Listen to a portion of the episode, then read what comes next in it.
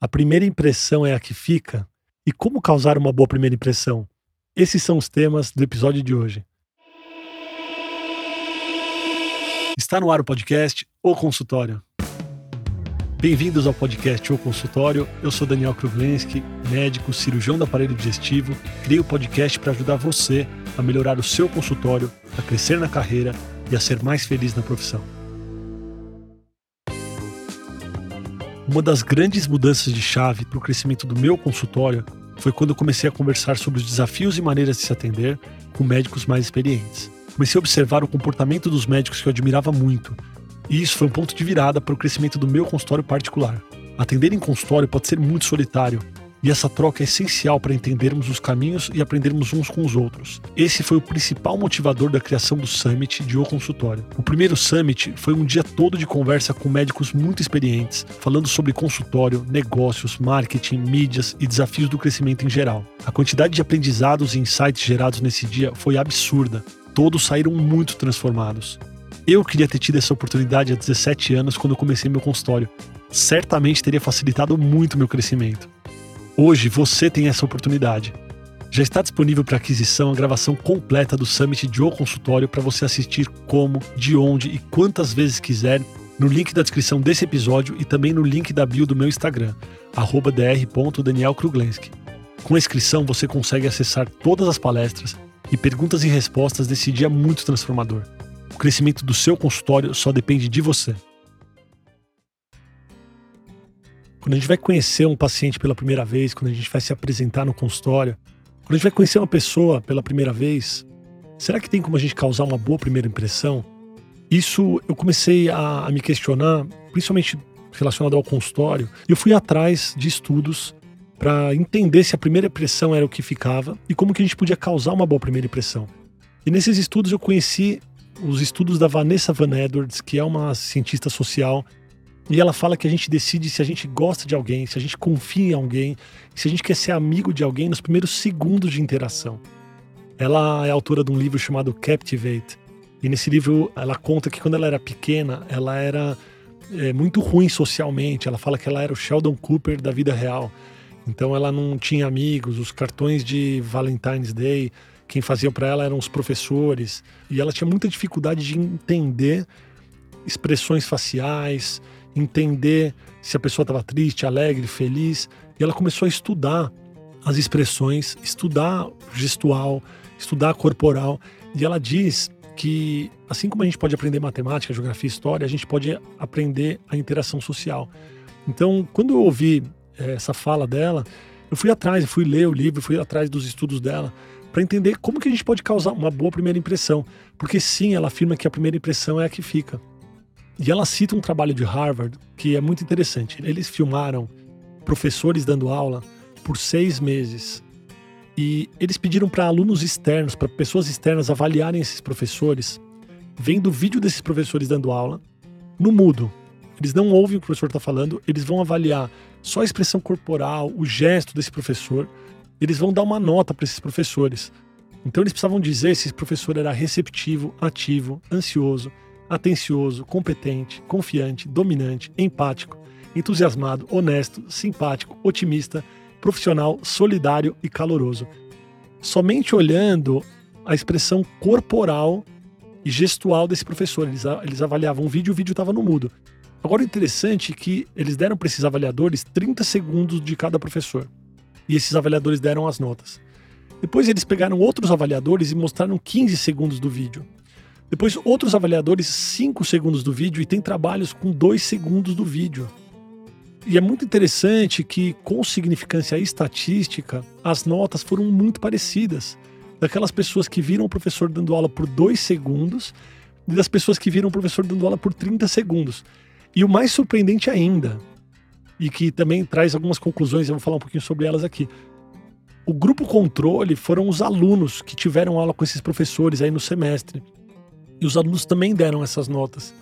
E as notas foram muito parecidas com as pessoas que não eram alunos e que viram o vídeo por dois segundos desses professores dando aula. Então, sim, a primeira impressão é o que fica e ela determina muito sobre essa relação. Até se você está mais aberto a, a, a prestar mais atenção, aberto a esse relacionamento, porque as pessoas que tiveram aula por seis meses deram as mesmas notas do que pessoas que viram por dois segundos. Então, não só a primeira impressão é o que fica, mas ela, ela também pode ditar todo o resto de uma relação. E como, o que, que é a primeira impressão? Quando a gente vai tentar gerar uma boa primeira impressão, quando a gente vai estudar sobre primeira impressão, primeira impressão nada mais é do que um sentimento instintivo. A primeira impressão é um, é, é um instinto que a gente tem sobre a outra pessoa. E quando a gente fala de instinto, a gente tem que responder instintivamente a três perguntas assim que a gente vê alguém chegando na nossa direção. A primeira pergunta que a gente responde instintivamente é: será que essa pessoa ela é amiga ou ela é uma ameaça? Né? E a gente está falando de instinto. Então, vamos pensar no homem das cavernas. Você está lá no seu lugarzinho e chega alguém na sua direção. Essa pessoa que está vindo é uma ameaça? É um amigo? Então a gente chama de safety check. Eu preciso rapidamente, isso aí, milissegundos, saber se eu estou seguro aqui ou se é um perigo para mim. Outra pergunta que a gente tenta responder instintivamente é se essa pessoa é um vencedor ou é um perdedor. Porque a gente tem isso por instinto, a gente tem uma tendência, por viver em tribos e tal, a se aliar aos vencedores. A gente quer estar tá no grupo vencedor, tá? Isso instintivamente. E uma terceira pergunta é assim, ó. A gente já entendeu que essa pessoa é uma vencedora, por exemplo. Mas será que ela é um aliado ou será que ela pode ser o meu inimigo? Será que se ela jogasse no meu time, ela me defenderia? Ou ela é um vencedor que não me defenderia? E essas três perguntas a gente precisa responder rapidamente. Na verdade, a gente responde instintivamente rapidamente. Então, entender os fatores que geram uma boa primeira impressão é um diferencial. E a gente poder gerar uma boa primeira impressão é algo que pode fazer muita diferença. Então vamos lá. Quando a gente vai responder sobre ameaça ou amigo, eu quero trazer para vocês, e isso eu trago nas palestras, eu pergunto sempre assim: qual a primeira coisa que a gente repara quando a gente conhece alguém? E as respostas elas são muito variadas. Ah, a gente olha, é o olhar, a energia, sei lá, as pessoas respondem um monte de coisa. Mas, na real, a primeira coisa que a gente repara ao conhecer alguém instintivamente, e eu, eu, vou fazer um adendo aqui. Vou, vou, trazer uma situação do dia a dia. Você tá no farol, eu talvez eu esteja exagerando um pouco, mas isso traz muito da resposta. A gente tá no farol, você parou o carro no farol, e a gente vive num mundo, infelizmente, muito violento, mas a gente para o carro no farol e aí vem alguém na direção do carro. O que, que a gente poderia ver que traz uma sensação de segurança para a gente? São as mãos, pessoal. Então, quando a gente consegue ver que as mãos estão livres, as mãos estão à mostra, isso traz instintivamente uma segurança de que essa pessoa não é uma ameaça. Trazendo para o mundo atual e para coisas que são imperceptíveis para a gente, não mais para vocês agora que vocês ouviram esse episódio, mas muito das fotos comerciais as pessoas tiram mostrando as mãos. Quando você vai fazer uma foto é, profissional, né, uma foto de você aí com do seu consultório, você vê que o fotógrafo vai pedir para muita gente às vezes cruzar os braços, colocar às vezes a mão embaixo do queixo. É importante a pessoa olhar a mão, porque isso gera uma sensação de segurança. Aí você fala, ah, Daniel, mas acho que nada a ver, eu já sou um médico, é óbvio que a pessoa está segura comigo mas instintivamente a gente fica mais tranquilo vendo as mãos. A Vanessa Van Edwards, ela fez uma pesquisa mostrando fotos instantâneas e, e as pessoas tinham que dar nota para foto se a pessoa era confiável ou não era confiável, se era legal ou não era legal. E ela ia, ia mostrando vários flashcards assim de fotos e você vai dando nota. As melhores notas vinham para as pessoas que estavam com as mãos à mostra. E a pessoa que estava com a mão no bolso, a mão escondida, a mão para trás, ela não leva uma nota tão boa. A gente não sabe nem o porquê. Você fala assim, ah, não sei, mas não me soa tão tranquila essa pessoa. Então, mostrar as mãos é algo que é muito importante. E já trazendo para o nosso mundo, quando você for chamar um primeiro paciente a primeira vez, não vai com a mão dentro do avental. Sabe aquela história de ficar com as mãos dentro do avental? Isso não é legal. Isso a foto profissional também do site, se você tiver porque às vezes a foto é só de rosto, mas se você tiver condição de ter uma foto um pouco maior e, e, na qual você possa mostrar suas mãos, isso é muito legal porque já gera uma boa primeira impressão de que você realmente não é uma ameaça. Então, beleza, a gente respondeu a primeira pergunta, a gente não é uma ameaça, a gente mostrou as mãos. Aí a gente precisa responder a segunda pergunta. A gente é um vencedor ou a gente é um perdedor? Será que existe um jeito de a gente mostrar que a gente é um vencedor para alguém? Isso é muito interessante. Tem um trabalho da Carnegie Mellon University que tentava responder se a confiança ela importava. E aí, esse trabalho é um trabalho grande, mas tem uma pergunta do trabalho que é: qual o fator de maior influência para se ganhar a confiança de um cliente potencial? E esse trabalho ele falava da indústria eletrônica, eram vendedores que eles, eles vendiam um aparelho eletrônico e depois eles vendiam para várias empresas. Depois a entrevista foi, foi feita com as empresas para entender por que, que a empresa contratou esse, esse vendedor. E aí tinha lá é, A, B, C e D, são as respostas, né? Então, A, porque ele trabalhava muito tempo na área. B, porque ele tinha um alto grau de autoconfiança. C, porque ele mostrava uma expertise avançada. E D, porque ele tinha uma boa reputação.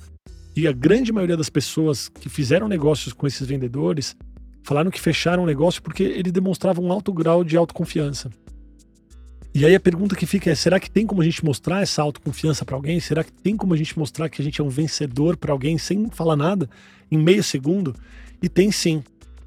Tem um trabalho feito pela Jessica Tracy e o David Matsumono. O título do trabalho é The Spontaneous Expression of Pride and Shame.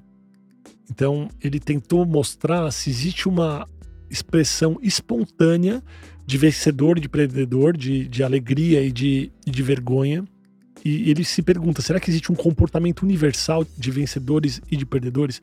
E, e é muito interessante, porque o trabalho pegou atletas olímpicos que enxergam, né? então tinham acho que 108 atletas olímpicos de diversas nacionalidades, diversos países, diversas etnias, e ele comparou com expressão de vitória e de derrota com atletas cegos de nascença, também de diferentes culturas. Acho que tinham 12 atletas cegos de nascença no trabalho. E é muito interessante, porque com significância estatística a, a, posição de vitória de todo mundo, dos atletas que enxergam e dos atletas que são cegos de nascença. Então, assim, é um atleta que nunca viu na vida. Ninguém ensinou a ele uma expressão de vitória quando ele ganha ou de derrota quando ele perde. E o trabalho comparou a expressão corporal dessas pessoas. E todos eles com significância, tá? Quando a pessoa ganhava, sorriso, o peito aberto, os braços abertos, os braços, uma expressão expansiva, o queixo para cima, o peito aberto e principalmente as pernas e braços afastados do corpo. Então, aquela expressão do medalhista que ganha medalha, ele, joga os braços pro ar e, faz aquela comemoração. Isso os atletas cegos também faziam. E o derrotado, ele fica mais encolhido, ele tá mais retraído, ele tá com o ombro caído, ele tá com olhando para baixo. E essa expressão era muito comum, tanto para o atleta que enxergava quanto para o atleta que não enxergava. Beleza, como que a gente pode trazer para o nosso consultório isso? E aí eu vou falar de fora do consultório, mas você vai conhecer alguém pela primeira vez, você vai fazer uma reunião de negócio, você está esperando a pessoa chegar e você está num ambiente, você marcou um almoço, você está sentado na mesa do restaurante e vai chegar uma pessoa com quem você vai fazer negócio, você vai conversar sobre negócios. Quando a gente fica no celular, quando a gente fica olhando o nosso celular, a gente está totalmente retraído. Então você está com a cabeça baixa, o ombro recolhido, você está com uma expressão de perdedor, você está totalmente retraído.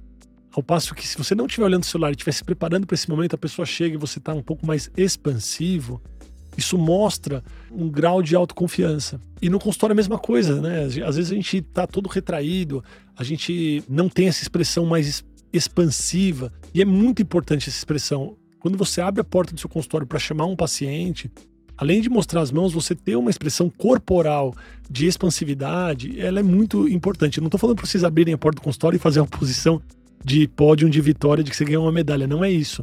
Mas existe uma grande diferença entre retração e expansão. E é importante a gente ter uma postura corporal mais expansiva. No Summit de O Consultório, eu trouxe um pouco do meu depoimento pessoal de como toda a influência familiar, de escola, de criação, das amizades, como elas me influenciaram no consultório e como eu transformei uma insegurança em muita segurança para crescer o consultório. Então, para você quiser assistir o Summit, para você quiser crescer o consultório, o Summit foi um dia incrível, onde a gente falou de consultório médico, a gente falou de marketing, de mídias, novos negócios nascendo do consultório. Para você assistir ao Summit completo, é só você acessar o link que está na descrição desse episódio ou você acessar a bio do meu Instagram, dr.danielkruglenski. Lá você pode se inscrever e adquirir o summit completo com as perguntas e respostas, as palestras de todos os palestrantes. E tenho certeza que vai ajudar demais no crescimento do seu consultório. Agora vamos voltar para o episódio. Então, beleza, eu respondi se eu sou uma ameaça ou se eu sou amigo. Eu tenho uma posição corporal de uma pessoa vencedora Mas como que eu demonstro para a pessoa que eu estou vendo pela primeira vez de que eu me importaria com ela, de que eu defenderia essa pessoa, de que se a gente estivesse na mesma tribo, eu seria aliado dela. Aí sim entra o olhar. Quando a gente olha no olho da pessoa, quando a gente faz contato visual, a gente mostra que a gente se importa. O olhar ele tem esse poder. Eu gosto de trazer essa, essa comparação. Às vezes você está assistindo um show de uma pessoa que você admira, você está assistindo uma palestra de uma pessoa que você admira. Se essa pessoa que está fazendo o show, que está dando a palestra, ela para e ela olha no seu olho, isso mexe emocionalmente com a gente. Ela mostra que se importa só olhando, só dando uma rápida olhada. O olhar ele tem um poder muito grande. Tem um, tem um trabalho que foi o maior trabalho de The World's Biggest Eye Contact Experiment, que é, foi o maior trabalho de contato visual do mundo, que ele envolveu mais de 100 mil pessoas. Quem fez isso foi um ativista chamado Jay West. Depois vocês põem no Google aí, Jay West Eye Contact. Eu quero que vocês assistam o vídeo tem uns dois minutos esse vídeo. Como é que era esse experimento? As pessoas em diversas praças né, do, do mundo inteiro ficavam se olhando por um minuto, olho no olho. E é incrível a reação que as pessoas têm quando elas param para se olhar por um minuto, olho no olho. O contato visual ele traz uma conexão emocional. As pessoas choram, as pessoas se sentem acolhidas pelo olhar. E olhar no olho é uma coisa muito difícil, não é uma coisa fácil. No livro da Vanessa Van Edwards, ela fala um pouquinho sobre olhar e é muito difícil olhar no olho o tempo todo, principalmente para quem está falando. Então, eu quero que vocês reparem no consultório de vocês, quando o paciente fala, ele começa a olhar no olho de vocês e de repente ele, ele desvia o olhar. Para quem está falando é mais difícil. Eu quero que vocês se policiem de olhar no olho do paciente. E para quem está falando é difícil. Quando a gente fala com o paciente, é difícil a gente manter o olhar. A gente desvia o olhar, a gente tem essa tendência. Mas o contato visual, ele mostra que a gente se importa, ele gera essa conexão. Então mantenham um contato visual com o paciente de vocês, olhem no olho dos pacientes de vocês. Quando eu falo sobre isso nas palestras, alguns médicos já vieram conversar comigo que eles tinham muita dificuldade de olhar no olho do paciente. Tem um, um dos médicos, inclusive, ele me falou que ele fez um treinamento para poder olhar no olho, ele começava olhando no queixo, porque ele tinha dificuldade de olhar no olho. Depois eu olhava no nariz da pessoa e depois eu olhava pro olho da pessoa. Mas é muito importante a gente tentar manter esse olhar. E é interessante que é algo que instintivamente a gente percebe. Todo mundo tem um conhecido que fala com a gente sem olhar no olho. Eu tenho um amigo que fala com, comigo sem olhar no meu olho. E é estranho, eu tenho vontade de falar para ele: olha para mim. Parece que a pessoa não está conectada com você. Então, essa conexão do olhar é muito importante. Então, quando a gente fala dessas três coisas, né, que eu, que eu trouxe aqui, dessas três maneiras de trazer uma conexão instintivamente de uma maneira rápida, e a gente olha para os maiores TED Talks no YouTube, se você for pegar TED Talk no YouTube e ver as maiores visualizações, você vai ver que os TED Talkers eles fazem exatamente isso. Eles não entram no palco com a mão no bolso ou com a mão para trás. Eles têm uma postura expansiva e eles tentam olhar no olho das pessoas com quem eles estão falando. Isso é muito interessante, isso traz muita conexão. E aí eu queria fazer um adendo importantíssimo. É muito legal a gente saber dessas ferramentas, mas a autenticidade ela está acima de tudo isso. Então eu vou repetir essa frase para vocês aqui, ó. Acima de qualquer ferramenta para se conectar com alguém, a autenticidade ganha disso. Então, se você de repente se sente desconfortável em ter um comportamento corporal mais expansivo, em olhar no olho e você tentar se forçar a fazer algo que você não consegue fazer naturalmente, de maneira que você perca a sua autenticidade, isso derruba toda a relação. E também tem um trabalho da Vanessa que ela fala sobre conexão com as pessoas, e, e aí é, uma, é, um lado negativo. Ela fala o que, que faz você não confiar em alguém. E ela traz vários exemplos, e, e a pessoa falsa é a pessoa com quem a gente menos confia. Então, ah, a pessoa que se acha, a pessoa que fala muito sobre si mesma, mas a pessoa que perde é a pessoa que é falsa, que não é autêntica. Então, assim, pessoal, não percam a autenticidade de vocês. E aí, nesses estudos sobre conexão, e sobre o consultório, eu quero trazer mais alguns tópicos aqui para a gente finalizar o episódio, para vocês poderem usar no consultório de vocês e para vocês, mais do que usar no consultório, para vocês se perceberem, porque vocês já fazem consultório. É interessante saber esses conceitos. Não é que você vai talvez mudar muito aquilo que você faz, mas você, você vai se perceber. Então vamos lá. Ouvir o próprio nome. As pessoas gostam de ouvir o próprio nome. Então é importante, durante a consulta, você citar o nome da pessoa algumas vezes. Tô, tô atendendo o Rogério, falando, oh, Rogério, não sei o que, não sei o que lá. Não, Rogério, tal, tal, tal, tal, tal. Então, citar de vez em quando o nome da pessoa. E aí, um outro adendo. Se a pessoa tiver um nome composto, se, tiver, se a pessoa tiver um nome que não é um nome tão usual, perguntar para a pessoa como que ela gosta de ser chamada, como que as pessoas a chamam. E aí você já escreve lá no prontuário da pessoa, ó, ela gosta de ser chamada de Nina. Então eu vou chamar de Nina. Não, Nina. Sim, Nina. Então, importante a gente trazer o nome da pessoa algumas vezes. Porque a gente gosta muito de falar sobre a gente mesmo, então as pessoas gostam de ter essa referência de si próprio. A gente costuma falar sobre nós mesmos de 30% a 40% nas conversas do nosso dia, no mundo real, e 80% das vezes no mundo virtual. Então, quando a gente vai para o mundo virtual, a gente fala muito sobre a gente, né? a gente posta muito sobre a gente, e no mundo real a gente fala bastante sobre a gente também. Então é importante a gente dar essa honra para a pessoa é, e ela ser realmente o centro da atenção da consulta.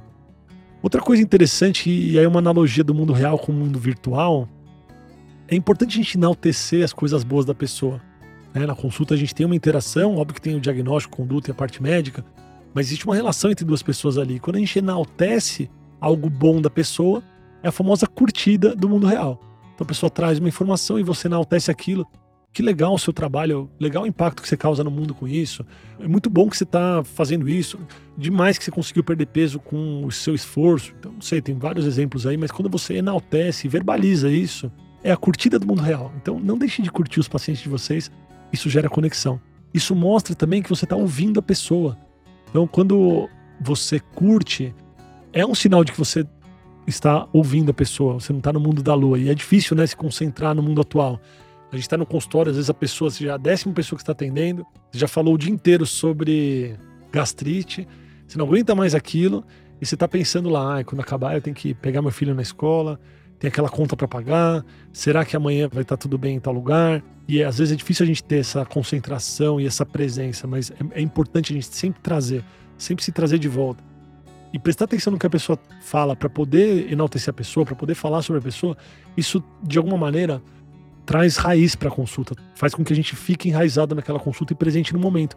E também, pessoal, traz um pouco de gostinho, de sal para a consulta. Porque quando a gente faz algo que é muito repetitivo, às vezes a gente perde o interesse. Só que atender pessoas diferentes o dia inteiro, nesse atendimento a gente tem a oportunidade de ouvir histórias diferentes o dia todo. Então o seu dia pode ser um dia muito chato atendendo oito pessoas, mas seu dia pode ser um dia muito interessante atendendo oito pessoas. Você pode aprender muitas coisas, você pode ouvir histórias diferentes. Então estejam abertos para tudo isso e prestar atenção ativamente, elogiar a pessoa, falar sobre a pessoa, enaltecer as coisas boas. Isso é algo que gera conexão e traz um diferencial para o dia a dia do consultório. Agora eu quero falar da compartilhada do mundo real. Então a curtida é enaltecer a coisa boa da pessoa. E o que, que é compartilhamento? Quando, quando alguém compartilha algo que você posta, isso é mais forte do que quando a pessoa curte. E o pessoal de vendas fala do efeito atração-similaridade. É quando a pessoa fala eu também. Quando a pessoa fala eu também, a conexão está criada. É o compartilhamento. Então, aquela história de ah, o paciente ele falou sobre uma viagem dele. Você tem duas opções ali. Você pode ignorar e falar beleza, ou você pode entrar em viagens e falar que você também gosta de vinho. E ele fala, pô, eu também gosto, você já foi para lá, eu já fui. Esse eu também, quando sai um eu também numa conexão entre duas pessoas, é um compartilhamento da vida real. E isso é conexão ao seu máximo, tá? Então, tentem sempre se conectar. É interessante que vocês vão amanhã, logo depois de ouvir esse podcast, amanhã, na consulta de vocês, vocês vão lembrar disso, porque vai rolar um eu também, vai rolar o compartilhamento da vida real e vai ser muito interessante se vocês lembrarem dos conceitos que eu trouxe aqui. Aí, mais um, um, uma última coisa aqui: evitar reforçar o eu não. Tá? O que, que significa isso? Se a pessoa traz para consulta algo que você discorda, que você não curta, que você não curte, que você não concorde, a pessoa traz uma visão, uma visão política, por exemplo, né, no, mundo, no mundo atual que a gente tem tanta divergência política, a pessoa traz uma visão política da qual você discorda. Você não precisa reforçar que você não, você não precisa dizer que você não. E eu vou trazer para o mundo virtual, que isso fica fácil da gente exemplificar. Você está lá scrollando a página do Instagram e aí tem alguém que faz um post sobre basquete. Você não para para escrever eu odeio basquete. Você vai para o próximo. Na consulta, se a pessoa traz algo que não faz sentido para você, da qual você discorda e que não tem a ver, obviamente, com o tratamento médico, você não tem obrigação nenhuma de falar que você não gosta. Existe como passar de uma maneira super educada para o próximo assunto. Né? Você não precisa dar um peso para algo que você não curte, porque isso aí só afasta a relação médico-paciente. Então, evitem reforçar o eu não. Ele é desnecessário na consulta. E para finalizar aqui, algo que eu já falei, mas que eu queria deixar bem frisado, vocês têm que ser autênticos, pessoal. Seja sempre autêntico, do seu jeito. Então, embora eu tenha trazido aqui como causar uma boa primeira impressão e quais são os aspectos dessa, dessa primeira impressão instintiva, nunca percam a autenticidade de vocês. Porque o consultório é algo muito dinâmico e algo muito variado. E o perfil dos pacientes também é variado e também muda. Então, se você tem um perfil que é um pouco mais fechado e você não tem essa característica de ser mais expansivo, talvez com o tempo, seu consultório se molde de uma maneira em que os pacientes estão habituados com isso e eles já sabem que esse é seu jeito e, e tá tudo bem. Melhor do que você ser inautêntico, do que você não ser verdadeiro, do que você soar falso. Esses foram os conceitos sobre primeira impressão e eu quero que vocês levem isso para o consultório de vocês. Sejam autênticos, atendam com alegria, isso é o principal, atendam com uma boa medicina, com ética, com alegria. Se vocês puderem olhar um pouquinho mais no olho do paciente de vocês, acho que é muito importante e as coisas que eu trouxe aqui certamente vão poder ajudar você a fazer um consultório cada vez melhor, atender cada vez com mais alegria e ter prazer nessa profissão que é muito boa, que é atender no consultório. Até o próximo episódio.